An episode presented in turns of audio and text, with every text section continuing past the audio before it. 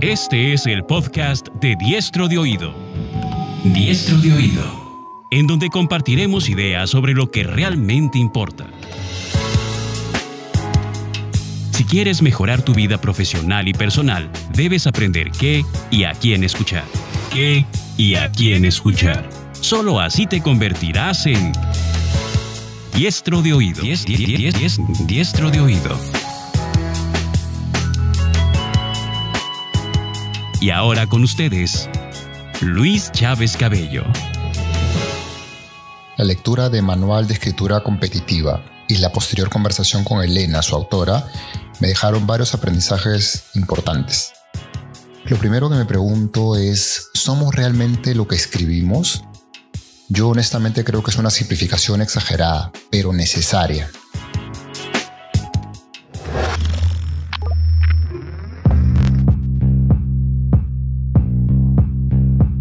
Hoy en día, a pesar de la gran cantidad de información que transmitimos de manera escrita y recibimos de manera escrita, personalmente considero que no le estamos dando la debida importancia.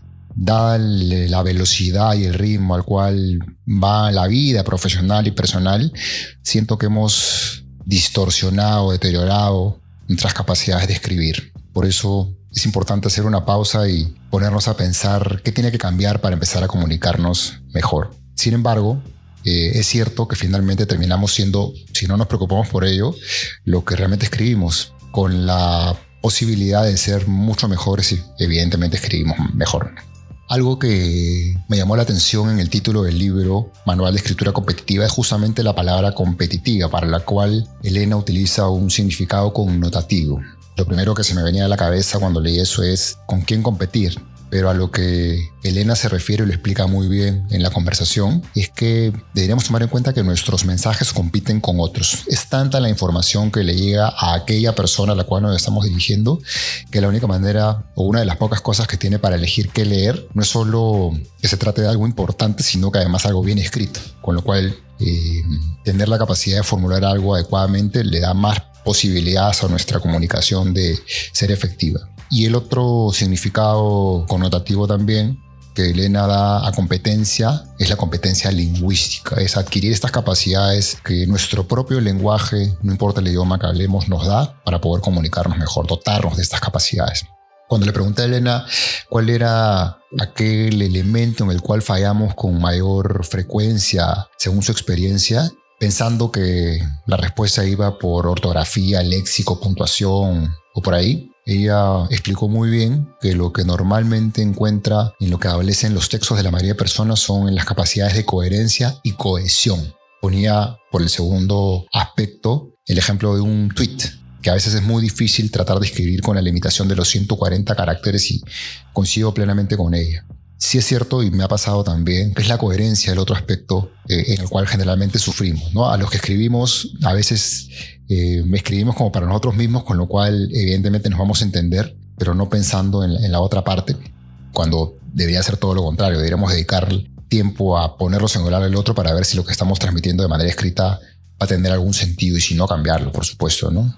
Respecto a, la necesidad de citar, incluir citas y utilizar lo que Elena llama aparato crítico, me ha quedado muy claro que no hay una regla exacta, es decir, no es que uno pueda decir a ciencia cierta, en este tipo de texto es indispensable citar y en este no, eh, pero digamos que en la medida que el texto sea producido con más necesidades de investigación, tiene mucho más sentido citar para respaldar y darle validez a las ideas que uno está construyendo sobre las previas. Eh, hay un aspecto de ética también. No es que sea solamente eh, necesario para respaldar tus ideas, sino que es una especie de agradecimiento que uno tiene con los autores de ideas previas que permitieron construir las propias. Y finalmente, el obligarse, el acostumbrarse a citar, creo que es una buena práctica para generar algo que en la conversación salió como para llamarle conocimiento agregado, ¿no? Estamos construyendo sobre otros. Respecto a la evolución del lenguaje, un tema que a mí me parece muy, muy interesante, aprendí que todos podemos crear nuestro lenguaje, incluso llegando a ser lenguaje oficial. Eh, entendí como un neologismo, es decir, aquel término que se utiliza por primera vez para explicar algún concepto en una conversación en la medida que cumpla todo el ciclo de vida requerido podría llegar a ser una palabra oficial, con lo cual todos tendríamos la posibilidad de poder crear eh, o mejorar y amplificar el lenguaje que naturalmente hablamos. Me gustó mucho lo, lo que Elena decía acerca de toda palabra dicha es una palabra creada. Ahora creo mucho más firmemente en eso. Eh, yo, soy un interesado y amante de la lectura, coincido plenamente en que es a partir de la lectura que uno tiene muchos más medios para poder crear cosas nuevas, entre ellas la escritura, con lo cual coincido plenamente con, esto de que uno escribe lo que lee cuando hablamos acerca de las costumbres y gustos de Elena respecto a la, a la lectura. Me, gustó mucho lo que dijo respecto a que el libro favorito es el que estás leyendo en este momento y dio un ejemplo eh, en ese instante, que coincido también. Eh, y pienso además que esto ya es personal, que eh, otra forma de verlo es que el mejor libro es el mejor para ti en este momento, no aquel que le pones cinco estrellas. De hecho, yo tengo a veces esa esa duda, ¿no? Leo libros y a veces quiero plasmar en alguna plataforma mi calificación al respecto. No puedo negar que a veces me he dejado llevar un poco por la fama del libro, si es un clásico enorme, es el libro que todo el mundo eh, gusta, es probable que esté tentado a calificarlo relativamente alto, pero hace algún tiempo entendí que eh, en realidad, siendo fiel a este principio de que el mejor libro es el mejor para mí en este momento, le suelo, suelo dar cinco estrellas a todo aquel libro que al terminar de leerlo eh, atendió o superó mis expectativas. No importa si es el más reconocido, el menos reconocido. Eh, de hecho, soy consciente de que algunos que he calificado con cinco estrellas no son libros probablemente tan elaborados ni con estilos tan particulares, pero la verdad que en ese momento para mí sirvieron, con lo cual se merecen sus cinco estrellas.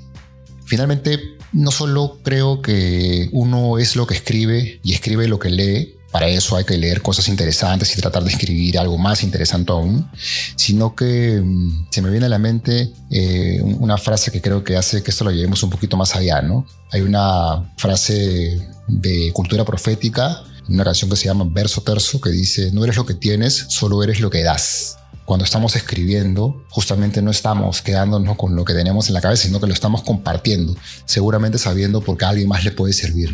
Creo también que somos lo que hacemos, no solo lo que escribimos, con lo cual la secuencia lees, piensas, escribes y haces me parece realmente la secuencia más completa.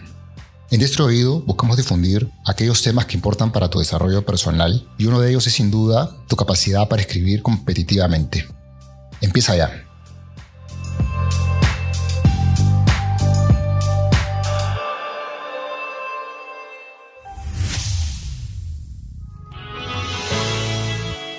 Gracias por escuchar el podcast de Diestro de Oído. Recuerda que puedes suscribirte en Spotify, Apple Podcast, Google Podcast, Spreaker o en tu reproductor de podcast favorito. No olvides visitar diestrodeoído.com para disfrutar de nuestros contenidos en otros formatos y seguirnos en todas las redes sociales. Hasta la próxima.